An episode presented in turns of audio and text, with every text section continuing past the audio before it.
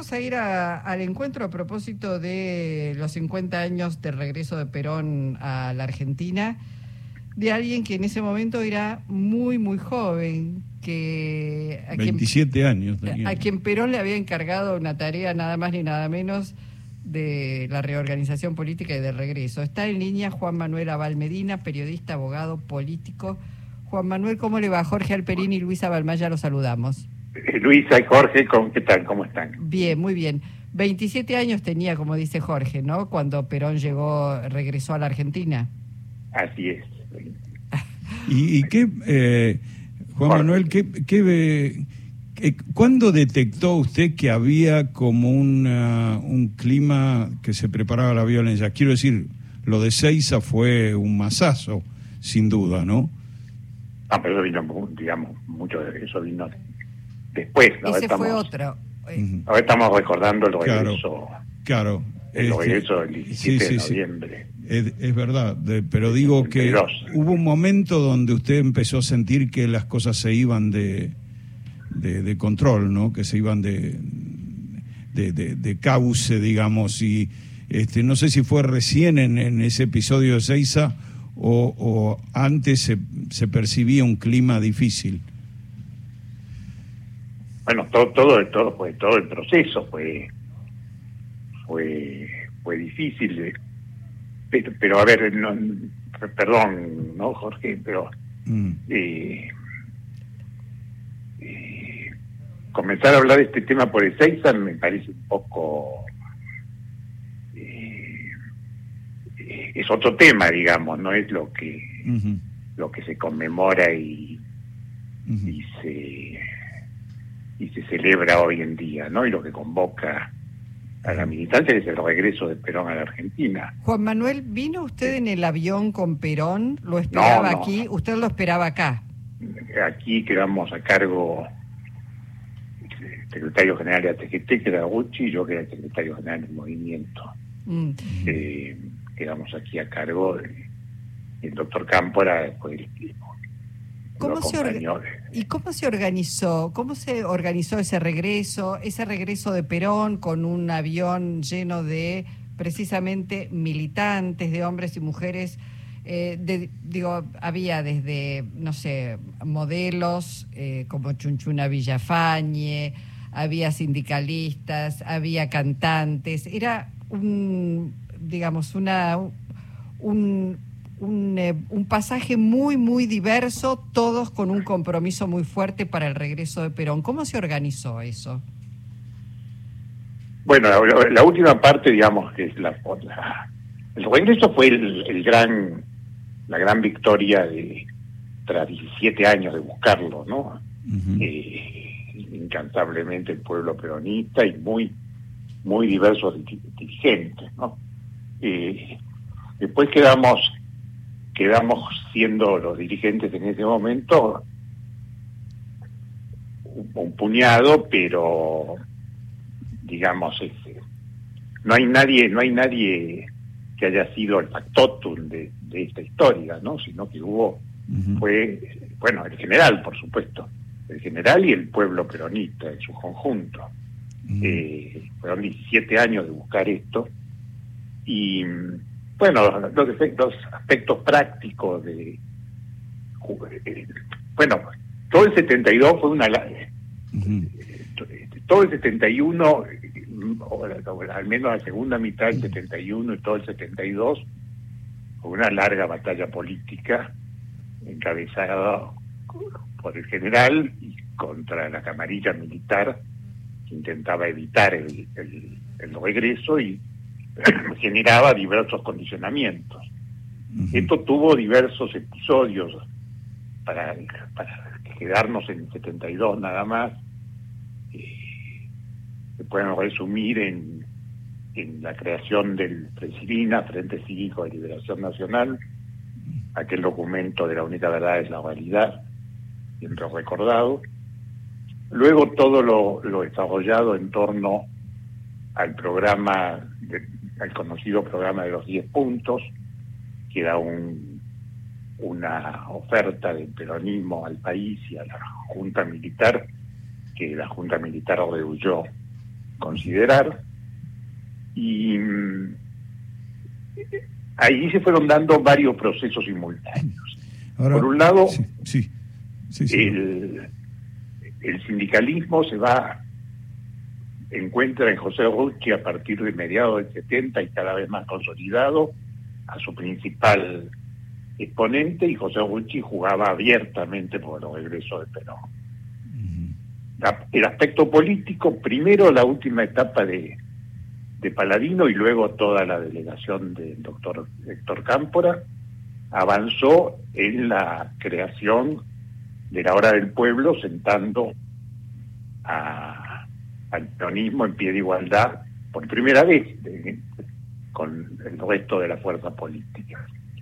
Y una y se incorpora masivamente al movimiento una juventud eh, convocada, que, hace suyo, que en muchos casos de procedencia de, hogares no peronistas, eh, que se suman, y allí es un dirigente muy importante de, de este proceso, Rodolfo Galimberti.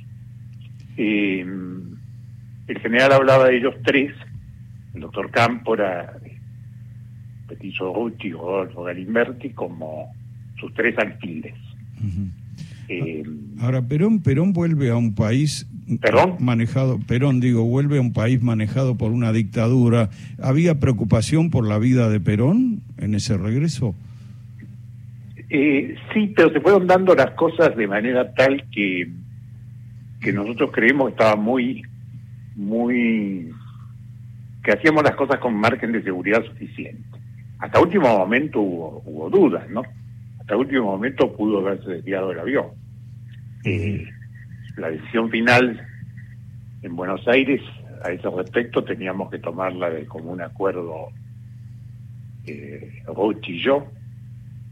Estábamos, estábamos reunidos permanentemente todo el 16, 15, 16, 17 operando desde la CGT. Eh, y consideramos que había margen de seguridad adecuado y, y así y así fue, porque semejante episodio con 35.000 efectivos militares movilizados, y todo significaba el regreso del general Perón después de esos 17 años, no, no tuvimos un solo un solo herido grave, ya no un muerto, que no hubo, por supuesto. Yo eh, recuerdo... Yo recuerdo, golpeado, punto. Yo recuerdo a Valmedina que en algún momento... Y en general nunca corrió riesgo de vida, digamos, a nuestro juicio. En algún momento se señaló que eh, la cobertura televisiva de la televisión manejada por esa dictadura buscaba mm, acentuar la imagen de un Perón ya viejo, ya muy anciano, creo que se buscaba retratarlo con el pijama, no sé, que hacían tomas donde buscaban este, degradar la figura de Perón ya, ¿no? Como una decisión de la dictadura de la NUCE. ¿Es así? No, no, no, no tengo, no, no tengo mucho recuerdo de eso, pero digamos, las, las cosas que más aparecían eran o sea, la dictadura no cree, la NUCE personalmente estaba convencido de que, el general no regresaba. Eh, entonces, eso fue lo que desarticuló su, su, su juego político. Y después eh, eh, agarraba para un lado y agarraba para el otro, no sabía qué hacer la realidad con, con Perón en la Argentina. Fue, bueno, que había quedado derrotado. Eh, él estaba seguro, tan seguro estaban de que no, de que iba a pasar algo, que se iba a desviar el avión a último momento o cosas por el estilo, que la televisión estatal iba a transmitir en vivo todo el tiempo de, desde Seiza, cosa que hizo. La televisión, porque ya estaba dispuesto que así se hiciera, y, por televisión vio el país al general, entonces lo último que intentan es que es el brigadier, el comodoro, que le dice brigadier para molestarme, el general, eh, Comodoro Salas, que sube al, al avión y lo combina en nombre de la Junta de Comandantes a dirigirse, pues nomás, nos habían mandado a una pista secundaria, a dirigirse directo al, al, hotel, o sea, para que no hubiera una, una toma del general y eh, el general, eh, ahí estábamos con él, eh, todavía en la escalerilla, con él bajaba con la señora Isabel y con, y con el doctor Cámpora y subíamos, subimos unos escalones mm. para deliberar mínimamente, eh, y yo, y él dice, bueno, pues ahí le dijimos, hay 300 mm. compañeros autorizados, están acá a mitad de camino de aquí al, al hotel. A, a Medina, en función, bueno... Y entonces ahí baja, perdón, ahí, ahí el general toma esta este asunto y apenas lo ve, manda el auto, le ordena al, al, al que conducía el auto que pare, baja y ahí se produce la famosa escena que, es lo que quería evitar de todas maneras el gobierno militar. Claro. O sea, un Perón en la plenitud, saludando con los brazos en alto, como en su mejor, su mejor estilo, que es la famosa foto de que está Gucci cubriéndolo con un paraguas Sí. Y estamos los demás. Lo que quería preguntarle, bueno, en función también del tiempo que tenemos, eh, el, el 17 de noviembre es el día de la militancia. De aquella militancia a los militantes de hoy, ¿qué diferencia encuentra? Si es que encuentra alguna no, no soy el más indicado para, para hablar de eso, porque yo, yo he vivido mucho en el exterior, eh, México, y yo regresé ya muy enfermo, ¿no? Muy, estoy, estoy eh, recluido en casa hace mm, bastante tiempo, ¿no? Bueno. No, no, no, pues no tengo, la verdad. Eh, creo en general que la política ha sufrido una, una devaluación, creo que es un fenómeno universal. Eh, y creo en Argentina se ha producido, Argentina está mal, evidentemente, que va décadas mal. Y bueno, yo creo que la que la militancia debe insistir en, generar en generar una respuesta política a la grave crisis que pasa en Argentina y sobre todo sectores más humildes.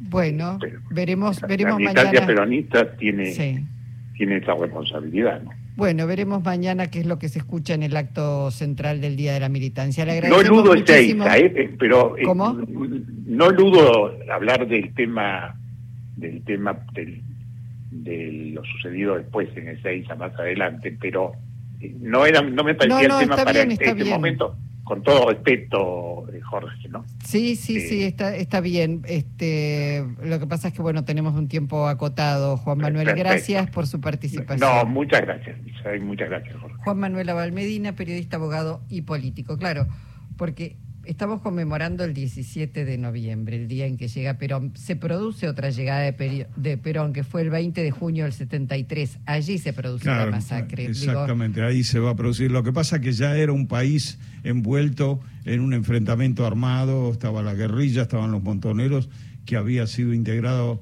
también por hermano de Juan Manuel Abal Medina, Fernando Abal Medina, que murió muy tempranamente en un enfrentamiento, pero ya era un país como lanzado a una, a una guerra interna, a una ola de violencia incontenible, este, cuando Perón llegó, incluso cuando dijeron que Perón no le daba el cuero para volver, este, pero había una dictadura gobernando, no era seguro la vuelta de Perón también. Claro, claro, claro.